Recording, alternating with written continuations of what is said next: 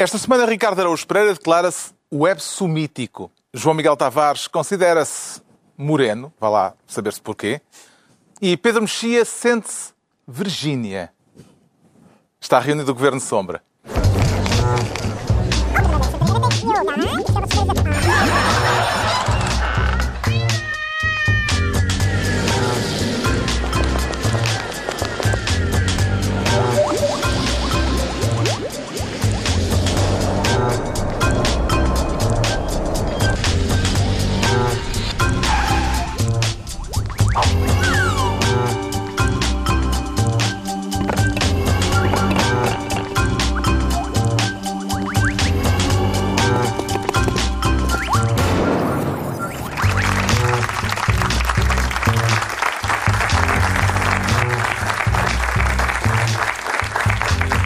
Sejam bem-vindos. No final de uma semana repleta de efemérides, passou um ano desde a eleição de Donald Trump, a chamada geringonça fez dois anos e houve ainda quem comemorasse o centenário da Revolução de Outubro, que na verdade aconteceu em novembro.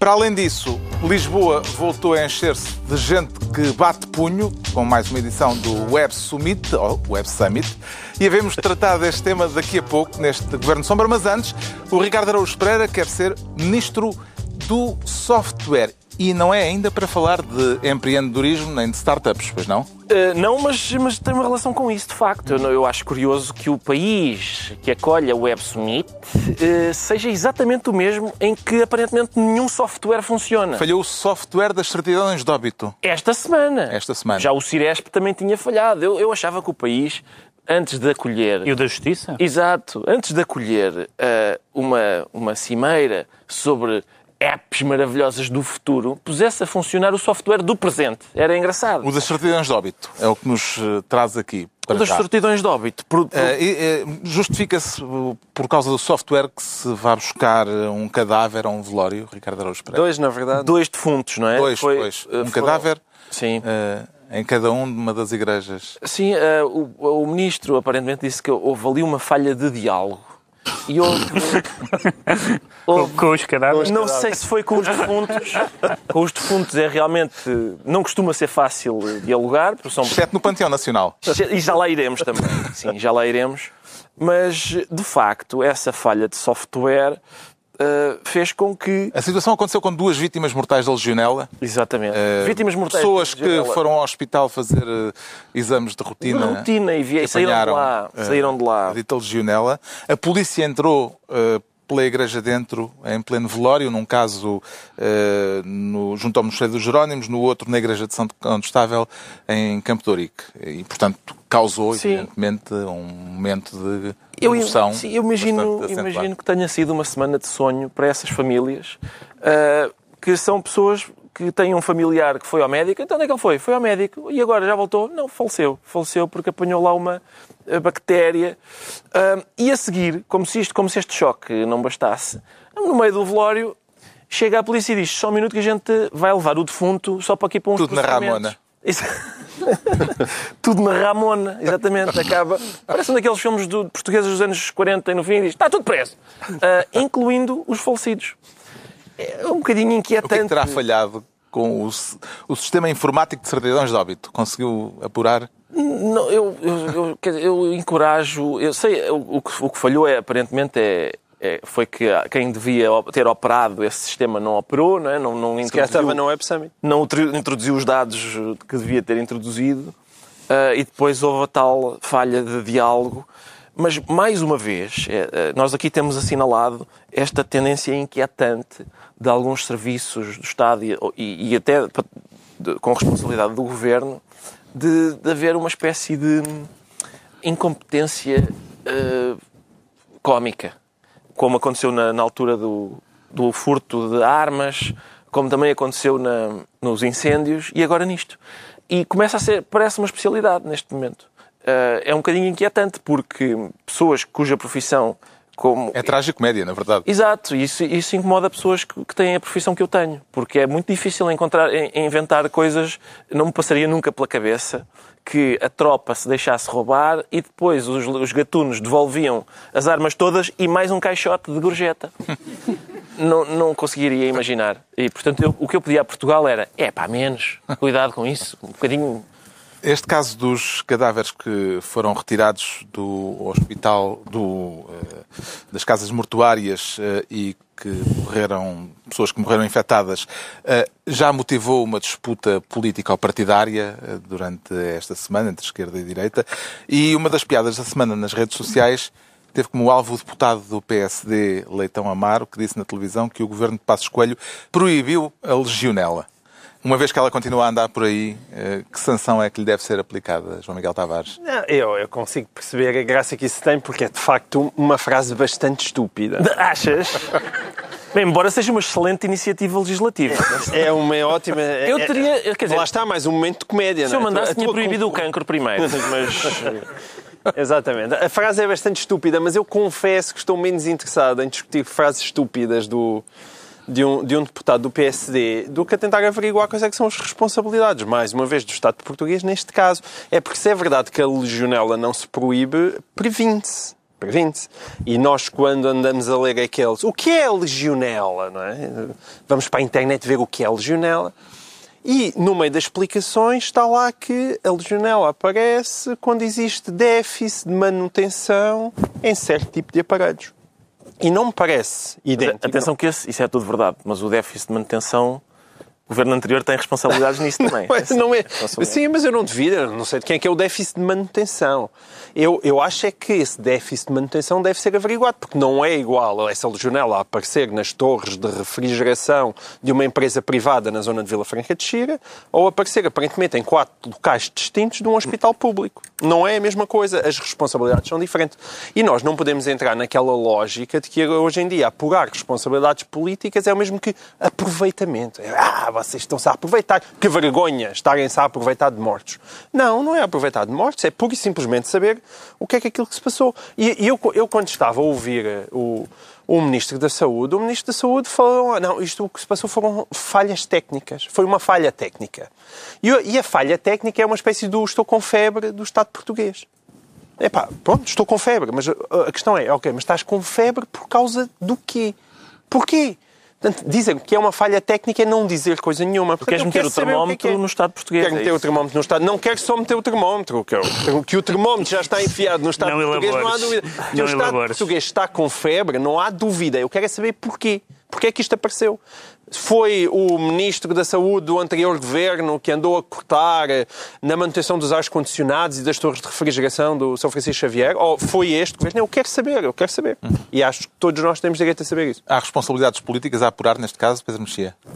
Bom, há aqui duas coisas diferentes. Uma tem a ver que este caso é apenas mais um, um exemplo daquilo que o Ricardo disse, uh, dos vários casos que sucederam. No direito há aquela expressão que se diz quem pode o mais pode o menos.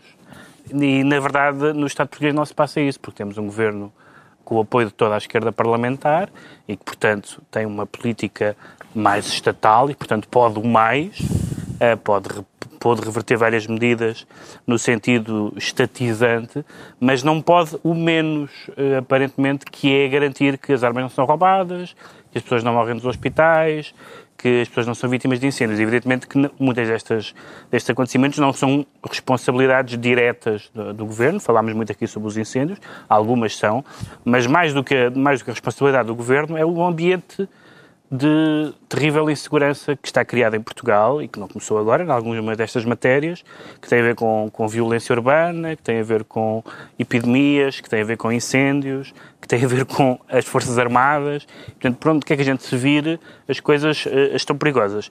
É, em segundo lugar, um, enfim, claro que uma certidão de óbito não, não, não certifica só o óbito, mas uh, diz quais são as causas dele. Enfim, certificar um óbito não é assim uma tarefa muito complicada, diria eu. Mas este sistema informático chama-se SICO, que é curiosamente o nome do documentário do Michael Moore sobre o sistema de saúde americano, de que ele não gosta. E Agora, uma coisa é a falha informática que acontece, outra coisa é a justificação técnica, outra coisa é estarem pessoas a velar um morto uh, um familiar, um amigo, e aparecer a polícia retirá-lo de lá. Para quem uh, se lembra do século XIX... E era para serem sacos de para quem, se plástico. lembra do, atenção, não é? para quem se lembra, historicamente falando, não é? Não porque tenha vivido, exceto o Vasco Polito Valente. Uh, mas para quem se lembra do século XIX, houve revoltas populares no século XIX por causa de coisas destas, de, de enterros e das autoridades proibirem enterros, etc. Nas e, portanto, igrejas. convém não, convém não ser eh, absolutamente desumano nestas matérias eh, e, independentemente das falhas que existam, eh, perceber-se que não se pode entrar por uma igreja adentro e retirar o corpo de uma pessoa que acabou de morrer perante os seus. Entregamos ao Ricardo Araújo Pereira a pasta de Ministro do Software. Agora, o João Miguel Tavares quer ser Ministro das Ilusões. E quem é o ilusionista, João Miguel Tavares? Ah, o ilusionista é uma famosa, é uma famosa, uma afamada dupla de ilusionistas. Costini e Sentini.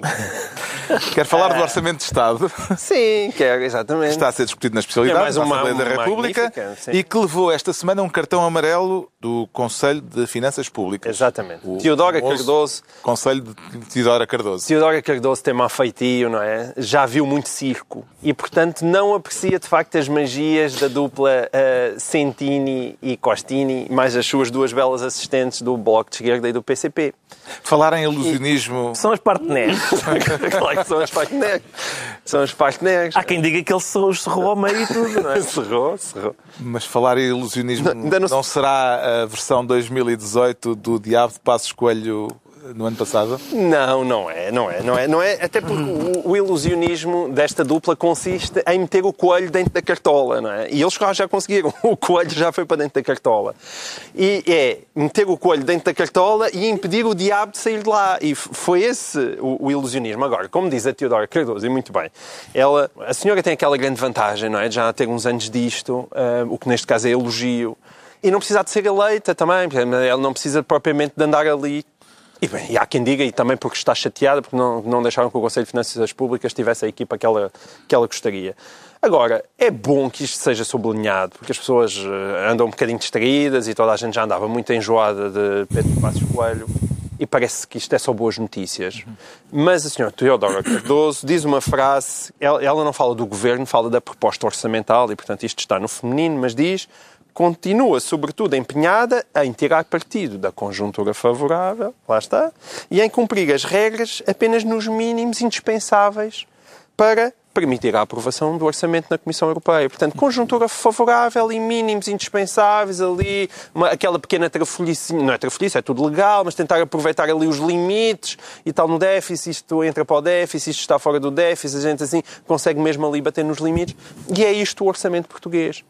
Ora, isso é evidentemente uma coisa perigosíssima, porque aquilo que este orçamento está a fazer, e muitas vezes eu, eu- quer dizer, eu, eu percebo a expectativa das pessoas, percebo as expectativas de professores que andam há anos e anos e não têm um lugar nos quadros, percebo, percebo as expectativas das pessoas que andam há anos e anos sem serem aumentadas e sem, sem, verem, sem poderem progredir nas suas carreiras. Mas quando nós olhamos para as progressões nas carreiras, para as entradas nos quadros, para os aumentos das horas extraordinárias, para, para os aumentos das reformas, aquilo que está a acontecer é aquilo que é a despesa fixa do país, é a tal despesa fixa que é sempre chumbada no Tribunal Constitucional cada vez que alguém tenta cortar, aumenta, aumenta, aumenta. E aumenta à custa do crescimento, claro, ótimo, à, à, custa das compras do BCE, que mantém a dívida ah, em patamares muito baixos e permitem que a, que a dívida vá sendo rolando, vá rolando e, portanto, os juros são cada vez mais baixos. Mas isto são realmente questões pontuais e, e mal o ambiente muda. E se de repente houver outra vez uma recessão na Europa, uma recessão no mundo, e os juros deixam de ser tão favoráveis e o desemprego começa outra vez a subir, lá estamos nós com uma despesa fixa que é maior e que vai causar outra vez um terrível problema ao país. E eu, isto tem que ser dito, não é? E ainda bem que lá está a Teodora Cardoso. A Teodora Cardoso pode dizer. Porque no ano mesmo- passado se enganou. Eh, Ela enganou-se no passado. Enganou, Enganou-se, enganou. errou na previsão do déficit. Previu um déficit Ah, de ela, dois- o ano Sim, a passado, famosa. 2,6% O ano e o resultado final ficou em engana- 2,2%. Ela abordou a dupla Costini e Sentini e disse: Não, olha aqui o truque, o lenço está É, aqui. Não, não, estava- o que- então, pega aí. não O que a dupla lá. Costini e Sentini fez em relação a isso, porque é- esta ideia de utilizar o verbo errar em relação a Teodoro Cardoso é. Errou porque previu um Não, tá valor bem, previu. e o valor que veio a acontecer foi diferente É, e ela, ela previu o seguinte desta maneira. Eu digo para Carlos Vaz Marques, Carlos Vaz Marques, eu consigo marcar gol do meio campo. E tu dizes assim, ó João Miguel, tu do meio campo, pá, essa distância da baliza, tu não marcas gol. E eu agarro na bola e vou pôr a bola com as mãos em cima da marca de grande penalidade. E depois mando um banana e marco gol. E depois eu vou ter contigo e dizer assim, ó oh, Carlos, eu marquei gol. E tu dizes, pá, mas espera aí, eu disse que não marcavas gol se rematasses do meio campo. Se é para rematar na linha de penalti, é fácil marcar gol. Foi o que eles fizeram. Pois, oh, com, com as cativações absurdas que eles fizeram, as cativações estão no orçamento, ninguém imaginaria que as cativações iriam ser cativadas dentro daquela ordem. É? E depois, uh, tanto também, no final do ano, com aquelas maningâncias de se vocês pagarem esta dívida, vocês agora avançam com este dinheirinho, que foi o que aconteceu o ano passado, não é? É assim, é fácil acertar. Assim é fácil acertar. Mas o governo nunca, o governo não acertou no déficit prometendo aquilo que estava no Orçamento de Estado. Ok? Conseguiu chegar lá com cativações e com receita que não estava prevista. Foi isso. Foi assim que se conseguiu. Portanto, essa história de ah, o Conselho de Finanças Públicas errou ou o FMI errou. Errou porque eles não fizeram o que prometiam. Não fizeram aquilo que tinham dito que prometiam. Foi esse o erro. Hum. Agora, esse esse erro não é bem um erro. É a mesma coisa dizer que eu marco gol de meio campo e depois quando remato de penalti foi golo e eu dizer, epá, foi golo. Não, medida, não rematei de onde tinha prometido. Em que medida, Pedro Mexia, que as advertências de Tidora Cardoso eh, podem ser consideradas não apenas técnicas, mas eh, já de caráter ideológico? Depende de quem estiver no governo porque eu lembro-me do PS elogiar Teodora Cardoso no passado e, portanto, já aqui falámos em muitas outras circunstâncias de que a maneira como as pessoas veem quer organizações nacionais, quer internacionais, destas que dão previsões e fazem avaliações, é muito, está muito sujeito ao facto de quem é que está no poder e quem é que está na oposição. Eu, eu enfim, sobre finanças públicas, o meu conhecimento é vasto, como se imagina. Ah, eu, imagino que ela. Jesus Cristo também não percebia Exatamente, finanças. também não tinha biblioteca. Eu, eu tenho, por acaso. Ah, ah, eu, eu presumo que ela sabe alguma coisa sobre isso, até por causa daqueles óculos, de certeza que sabe. Mas. E acho que. Isto não é body shaming? E, ou, não. Ou, Vesguice shaming? Body, os óculos, não. os óculos. E parece-me, aliás, shaming? parece aliás, ajuizado de olhar para a senhora e dizer: Não, com estes óculos ela sabe finanças. Exatamente, é isso. É, é isso mesmo. Depois, eu, eu não acho que as, que as questões económicas e financeiras sejam apenas técnicas. Evidentemente, há uma dimensão técnica muito grande, mas há também, e o Governo certamente responderá, se não respondeu já nesse sentido, há, há questões que são matérias de prioridades e que essas matérias de prioridades políticas. e de escolhas são políticas. Agora, algumas das coisas que ela diz são evidentes e eram evidentes antes, com outro, no, no passado, ou seja, orçamentos martelados não começou agora. A, a, a, ideia de que, a ideia de que se aproveita ou não se aproveita, em alguns casos, a conjuntura internacional, neste, quando centramos neste caso, que é o que ela fala, é verdade que se aproveitou a conjuntura internacional, que o aproveitamento dessa conjuntura não está a dar aso a reformas estruturais, com certeza que não, nem com os apoios parlamentares que o Governo tem, que o PS tem, essas reformas estruturais vão acontecer. Portanto, esta parte não é, não é novidade. Eu, a mim, aborrece-me um bocadinho a. A, a, a total, a, a grande hostilidade que o PS, quando está no Governo, dedica a estes, a estes órgãos eh, eh, de, ou fiscalizadores ou, ou, ou, técnicos, como aliás, e aqui falei disso muitas vezes, como aliás me aborrecia bastante a reação do PSD ao Tribunal Constitucional. Acho que quem está no poder tem que uh, uh, tratar com algum respeito os órgãos que têm em alguns casos poder decisório, noutros casos apenas técnico. Uh, uh, e depois, uh, o diabo, eu, ao contrário, eu tenho uma posição que não é nem a do diabo veio, é no, nem a do diabo não veio. O diabo, vai, um diabo vai vir. Claro. As coisas vão correr mal. É impossível que as coisas não corram. Estas, as outras, Mas é Portugal. as coisas correm mal, as coisas vão correr mal. Mas isso é um pessimismo Agora, ontológico. É um pessimismo ontológico. Agora não faço previsões sobre, sobre, sobre finanças públicas. Será Tidora Cardoso uma espécie de força de bloqueio da política orçamental da geringonça? Ricardo Araújo Pereira? Não diria isso, acho que ela não bloqueia nada, mas é uma espécie de Cassandra num âmbito em que é facílimo ser Cassandra, que é claro que eu vou dizer, olha que isto Portugal não vai para o bom caminho, pá, eu estou sempre certo, sempre certo, é óbvio. É Cassandra, é aliás, tem uma má fama injustificada. Injustificada, porque ainda por cima acertou. Ah, vocês, é... meus amigos, estão muito fatalistas, pá. Tipo, é inevitável, mas, não é? Miguel, Sim, porque colocar os pés em cima da mesa. Eu, isto, é, isto começou há 15 dias, uh, o, Estado português e as desventuras ah, orçamentais. Não começou há 15 dias, mas nós só cá estamos tipo 70, não, 80, vai 90, Sim, mas o mundo não, é? começou connosco já, já sabemos. Mas não pode melhorar um bocadinho connosco? Pode. Eu Obrigado, protesto, João. Miguel. Protesto, para já relativamente a. Tu Atenção, fizeste. Pedro tu- Mexia admitiu que o mundo podia melhorar um bocadinho. Eu já estou feliz. Tá Posso-me ir bem, embora? Mas tu não, não vais ficar a ouvir o seguinte, que é, uma, é a questão que tu queres escamotear. É que tu fizeste uma mixórdia de metáforas que foi do futebol até à magia. E, portanto, a, a minha questão é, quando tu dizes realmente, ah, é que este orçamento, olha, ela disse bem que este orçamento tem aqui umas habilidades orçamentais. Isto é um orçamento. É um orçamento. É aquela coisa, é, quando o Ministro nós das Finanças, tu nunca viste a tomada de posse, ele diz, juro cumprir as funções que me são confiadas e aldrabar o orçamento. É sempre assim. É óbvio, faz parte das funções.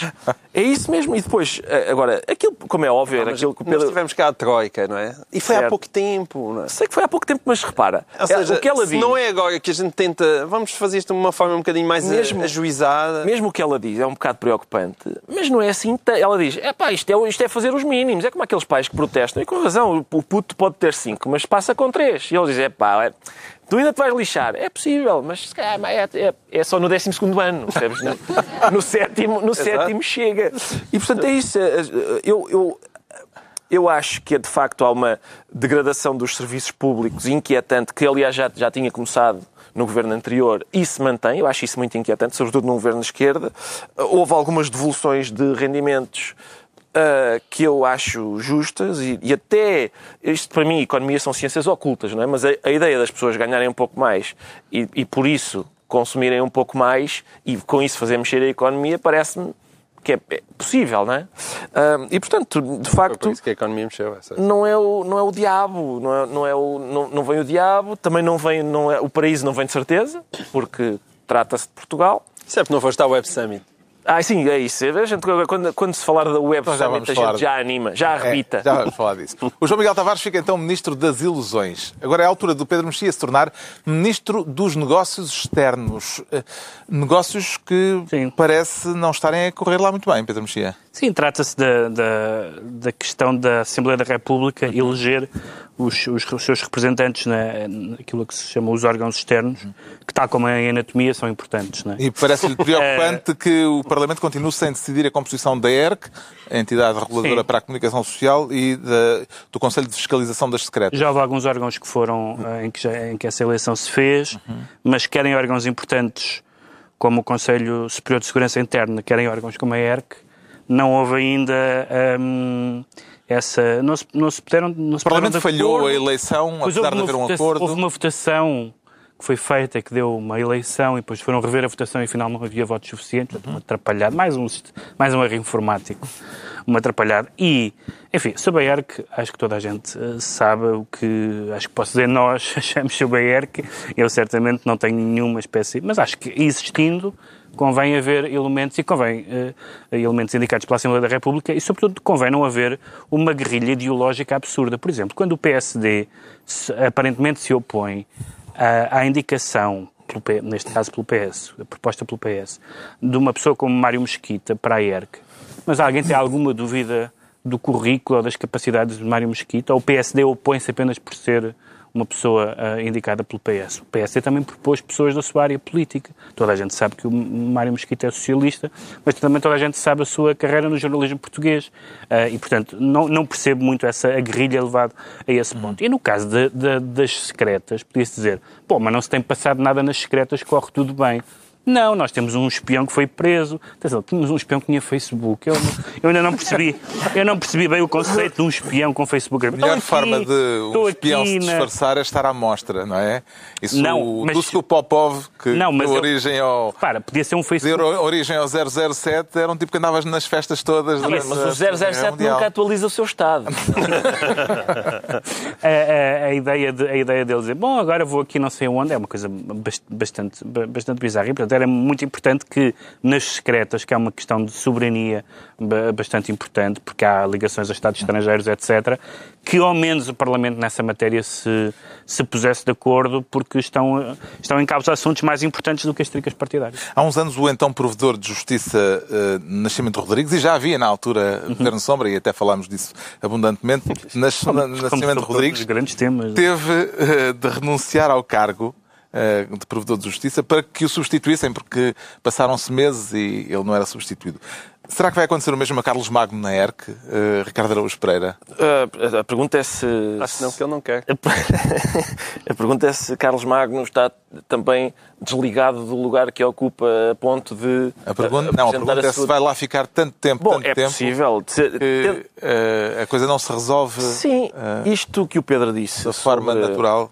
Estas desavençazinhas guerrinhas ideológicas uh, em que se recusam nomes claramente competentes apenas por, por uma questão de Benfica Sporting, não é dos nossos.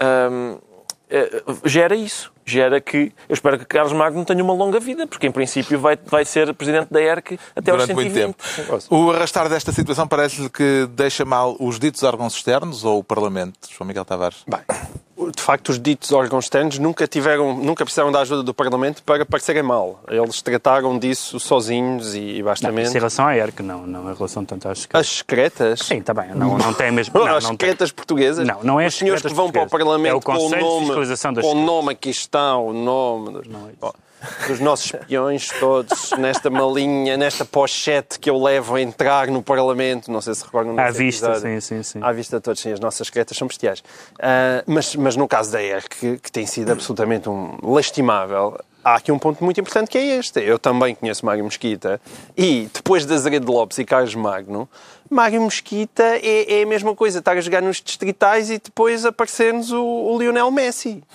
É, é, isso mesmo, quer dizer, Mário Mesquita é, é uma pessoa respeitada na área e de tudo o que eu conheci, uma pessoa independente, independentemente das suas uh, convicções ideológicas. É uma pessoa independente, pensa pela cabeça dele. Portanto, só poderia fazer bem à ERC, de onde estes chumos são obviamente incompreensíveis. O Pedro Mexia fica assim Ministro dos Negócios Externos e estão entregues as pastas ministeriais por esta semana. Recordo que quem quiser vir passar um dos próximos serões de sábado connosco pode inscrever-se no site da TVI para o efeito. tão apelativa. É, é virem. Agora, o Ricardo Araújo Pereira sente-se o EPSO mítico. É isso. Ora bem, eh, chegamos ao assunto. Pelos vistos, eh, é um estado de espírito que se repete, porque já o ano passado também. Já fui o EPSO mítico. O EPSO mítico. Talvez não com esta Talvez não com esta designação, mas o espírito. O espírito é o presidiu. Ah, é... Uh, ao, ao, estado de espírito. Olha como o um sorriso abre logo. É, o meu espírito mantém-se porque há quem diga, reparem, há, são pessoas claramente maldosas que insinuam que há aspectos extremamente ridículos na Web Summit. De que é que não gosta não, não, Web Summit? Deixe-me só completar. Há pessoas maldosas né, que insinuam isso, que há certo. aspectos extra, extraordinariamente ridículos na Web Summit. Felizmente, há sempre quem venha moralizar os gozões e dizer não, não, é, há aqui coisas muito boas, porque realmente, e a maneira como eles inspiram, e, e, e ainda bem, ainda bem, uh, eu vou manter-me a fazer chavascal sobre o Web Summit. Muito bem. Uh, Mas antes vamos ter que dirimir aqui uma questão lexical, uma questão gramatical. É, certo. É o Web Summit ou o Web Summit? Pois como é uma vi as duas coisas sim, é isso, é isso. É. Esse é um dos problemas, lá está. É, é logo a primeira coisa, não é? Que é um certame com o nome em estrangeiro.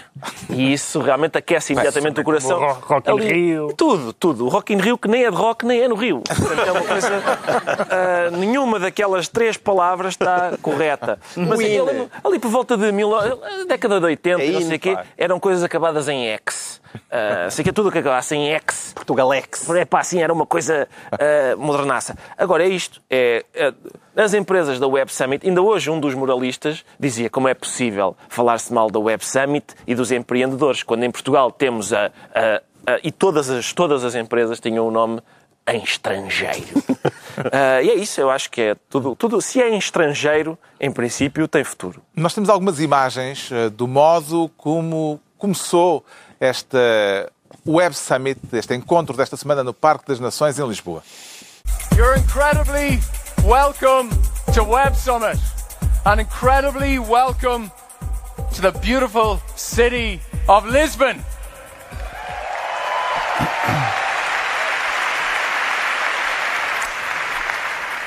It's incredible that so many of you have joined us from all over the world.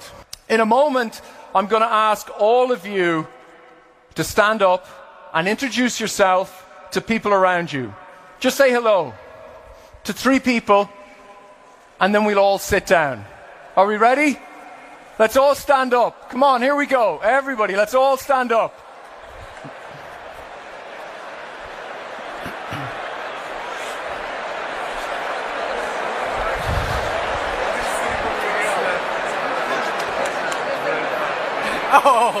Good to see you. Ready. Good to see you.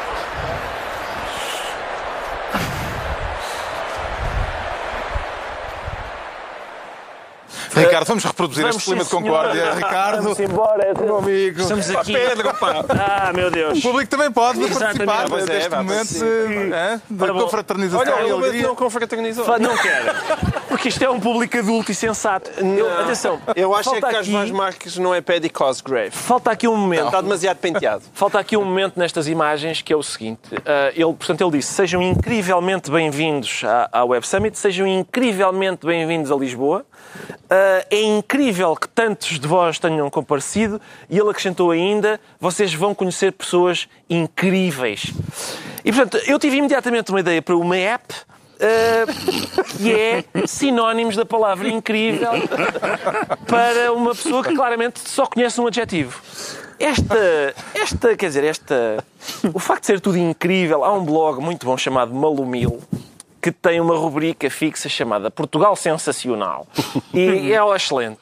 E isto realmente, tudo aqui é, aqui é incrível. É, é, a nova, é a nova palavra de ordem. Aquele momento, saudai-vos na paz de Cristo, ah, é também muito significativo, acho eu, porque sublinha o caráter, digamos, evangélico desta, desta. evangélico e sexual também. Aquilo parecia. Eu já tive a oportunidade de escrever isso em sede própria. É um cruzamento interessante entre a Igreja Universal, mas também o salão erótico. Por causa, porque há claramente uma excitação sexual no manuseamento de bugigangas eletrónicas. Aquela gente ali, metade daquela gente teve de ir trocar de calças a meio de.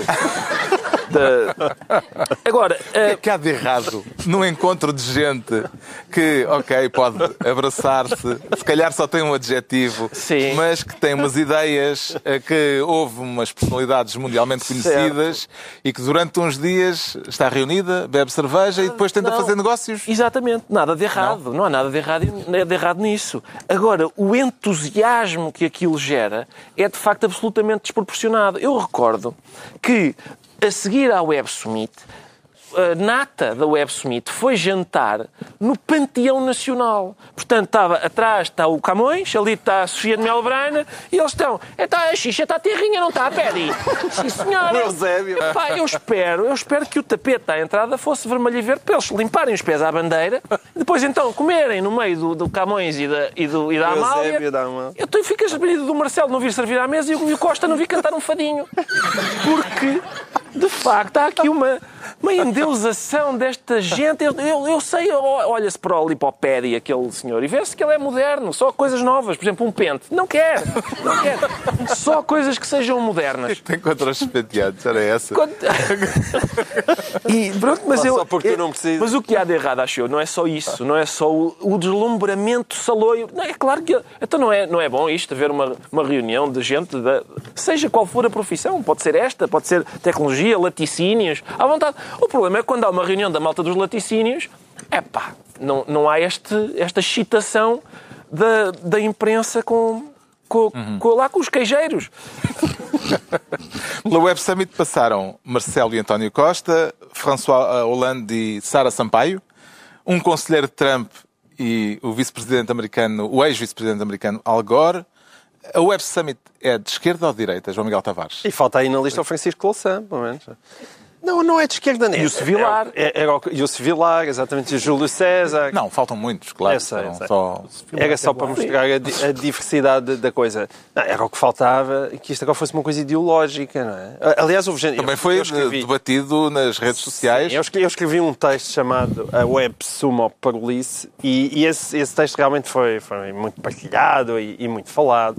E, e depois nós somos sempre acusados como se fôssemos, sei lá, o, o Ricardo, não é? Que todos fôssemos o Ricardo, estivéssemos fechados numa caverna, fechados e não tivéssemos Facebook. Não, nem todos são neandertais como o Ricardo. É, a nível Olha- tecnológico. Olha que maravilha. Embora o índice de Maravilha. reacionarismo nesta mesa daqui para aí seja. É, mas, mas havia gente que dizia que eu, como também gozei um pouco, não com, tanto com o evento, embora o evento em si também tem coisas gozáveis, mas não é o evento em si, é como disse o Ricardo, é o deslumbramento diante daquele evento e até mesmo nas reações a quem escreve algumas coisas que, que, têm, que não são inteiramente positivas contra ele. Não é? Há uma reação que é, que é a reação do, do fervor religioso, de ai meu Deus, estão-me a tocar no Cristo.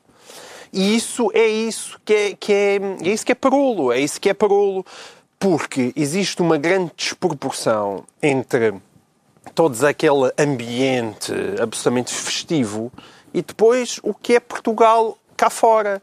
E é essa aproximação de linhas que nós gostávamos, ou seja, menos deslumbramento ali dentro e um bocadinho mais de tentativa de fazer as coisas melhores cá fora. É, é porque as, as duas coisas são demasiado afastadas. Aliás, é por elas serem tão afastadas. É que aquilo ali depois se torna naquele desfile.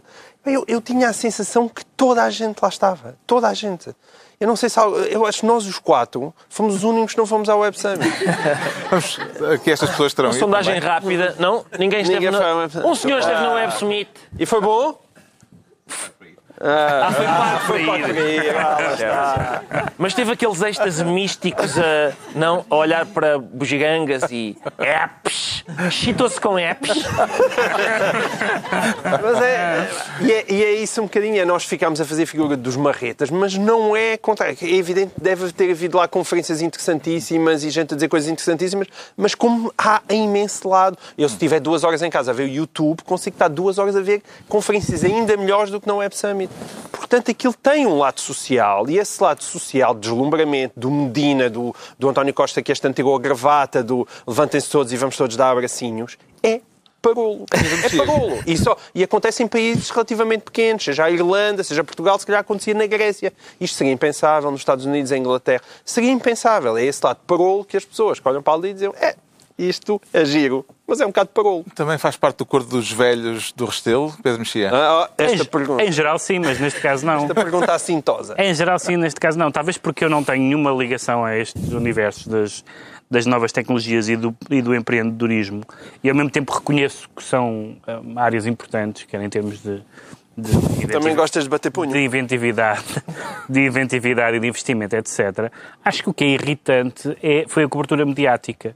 A cobertura mediática é uma, é uma cobertura mediática desnecessariamente deslumbrada e esta linguagem meio iurde, de facto, é um bocado, é um bocado esquisita, como é em geral. Nós já falámos muitas vezes até aqui da, da- linguagem dos do empreendedorismo. Sim. E como ela tem assim, uma espécie de excitação otimista que é ridícula. Como é, como é se quisermos dizer isto, vamos ter aqui uns, uns 10 segundos marxistas, ah, como é ridícula boa parte da linguagem do capitalismo. Exato. Que é uma linguagem ah, excitada, entusiasmada, ou então eufemística. Eu, por exemplo, uma coisa que não tem a ver com isto, eu continuo, eh, eu continuo a reagir muito mal às pessoas que tratam os funcionários de uma empresa como colaboradores, Exato. por exemplo. Portanto, há toda uma neolíngua do capitalismo que é muito irritante e que é muito estúpida, mas isso não é, apesar de tudo, o centro daquilo que aconteceu. Agora, sobre sermos parolos e provincianos, nós tivemos, atenção, com- convém, eu não quero... Vem não, fatalista. não é o fatalista por isto em perspectiva. Nós estivemos deslumbrados durante dois meses com o Festival da Canção. Mas ganhámos! O Festival da Sim, Canção! Mas ganhámos, mas ganhámos! Mas Pá, da Canção parabéns, ganhámos! O que é que a gente?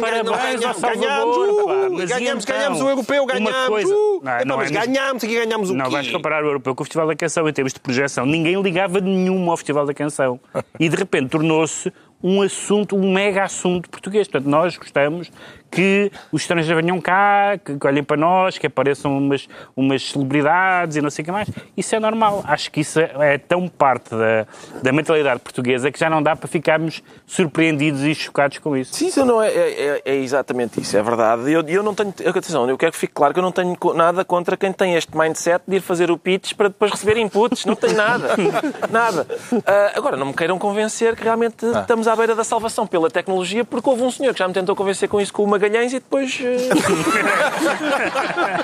ah, Havia um governo de sombra à luz das velas no Panteão Nacional, um dia destes. Ah, É? mas, a nós não nos deixam entrar, nós somos, nós somos pelintras, Isso não, é não, temos, não inventamos apps. Está esclarecido porque é que o Ricardo Araújo Pereira diz sentir-se web mítico, quanto ao João Miguel Tavares declara-se moreno. E era preciso fazer essa declaração? É, Pois, nota-se, não é? Porque estou um bocadinho esbranquiçado. Ali o mornaço costuma ser o Ricardo que apanha mais sol do que eu. Mas, Quero mas sim. falar de uma controvérsia nas redes sociais. Lá Teve está, como é- protagonista o líder da JP, Juventude do CDS. Exatamente, é para verem como nós acompanhamos redes sociais, eu em particular. Ah, e sou moderno também. Embora esta discussão seja uma discussão velhinha como o mundo, e isto tem ainda a ver por causa do, do, da, do, do encerramento da discoteca Urban, Urban Beach. Eh, O Francisco Ribeiro dos Santos, o líder da JP, escreveu um tweet em que dizia isto, eh, referindo-se ao primeiro-ministro António Costa.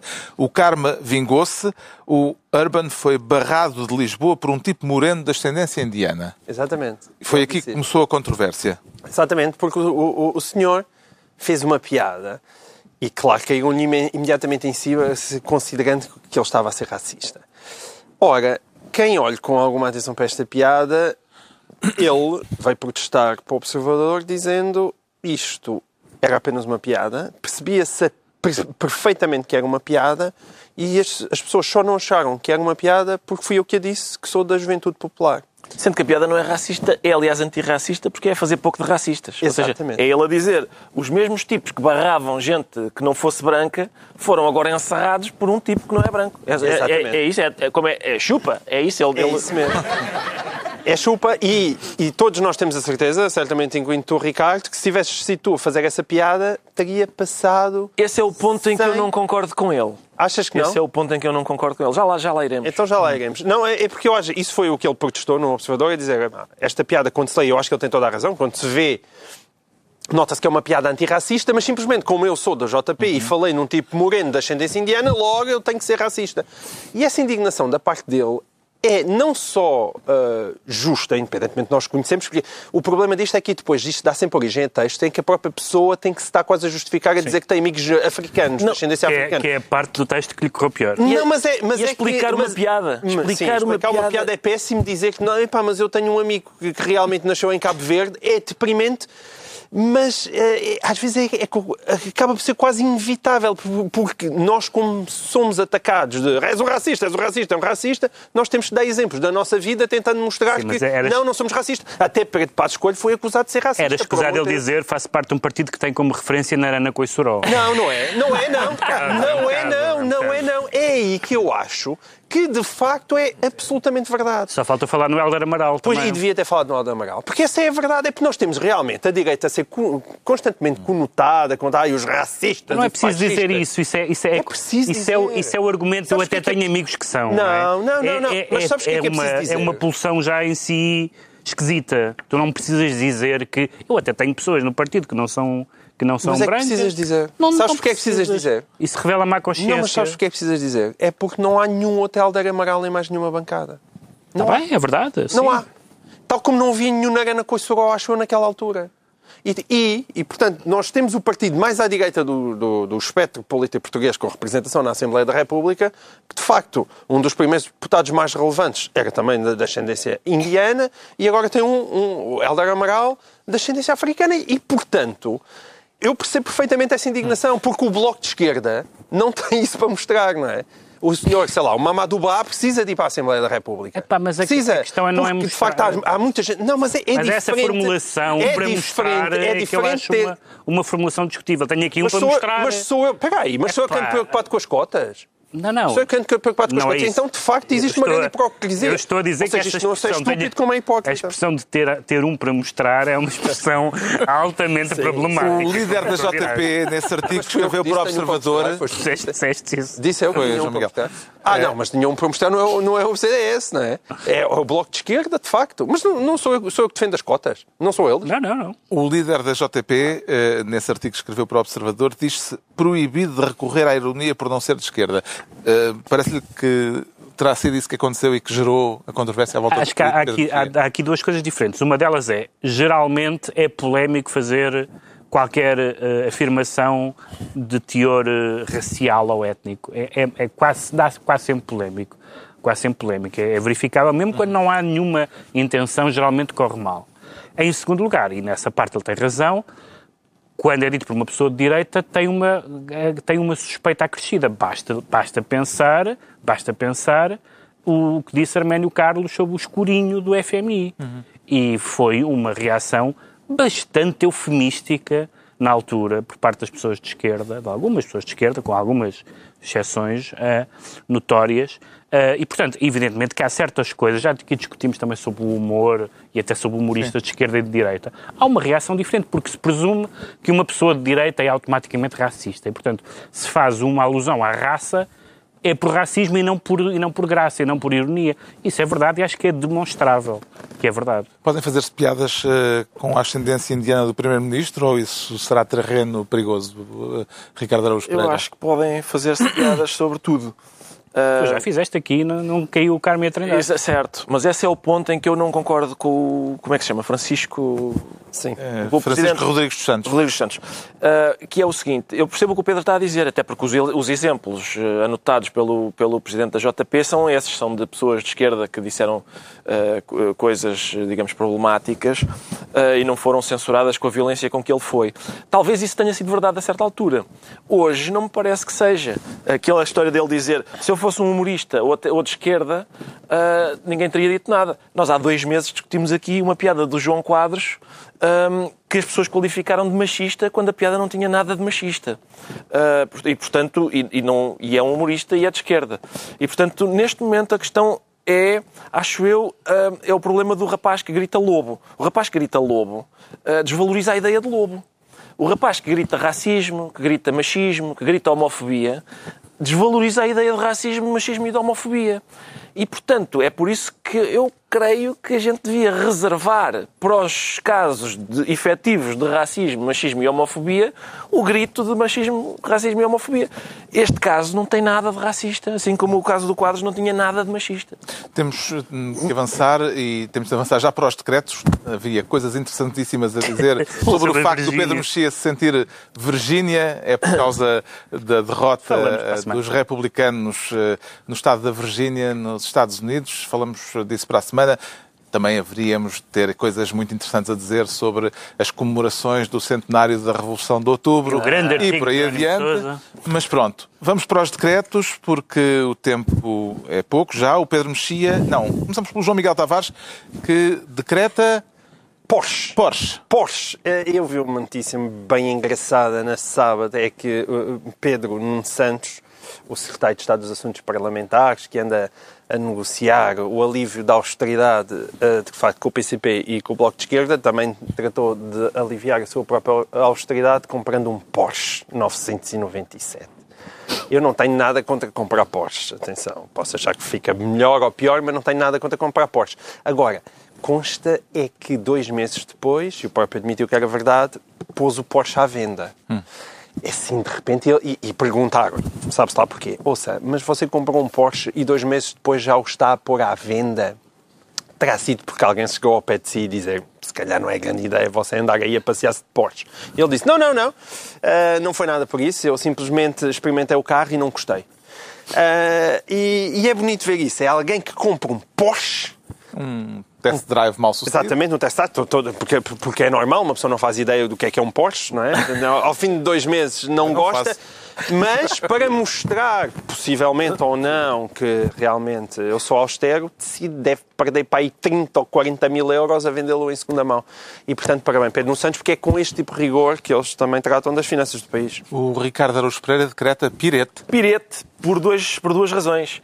Uh, a, a, comitiva, aquela frota de carros que integra quando, quando o Presidente... Pirete já está dicionarizado? Já está dicionarizado, sim. Uh, não sei... Uh... Uma senhora fez um pirete, levantou o dedo do meio a Donald Trump na rua, quando a, a, a comitiva presidencial ia passar, ela ia de bicicleta, fez um pirete ao carro do Presidente e colocou a fotografia, alguém fotografou ela, colocou a fotografia nas suas redes sociais. Foi despedida. Uh, entretanto, no Brasil, uma senhora, uma feminista chamada Judith Butler foi lá falar foi recebida 320 mil pessoas, ou melhor, 320 mil assinaturas, porque devem ser 7 pessoas cada uma com 257 e-mails, uh, felizmente é isso, uh, uh, fizeram uma petição para ela não poder falar e fizeram manifestações a dizer queimem a bruxa, tu queres é que toda a gente seja transexual. Recordo que ela ia falar sobre o tema democracia no Médio Oriente.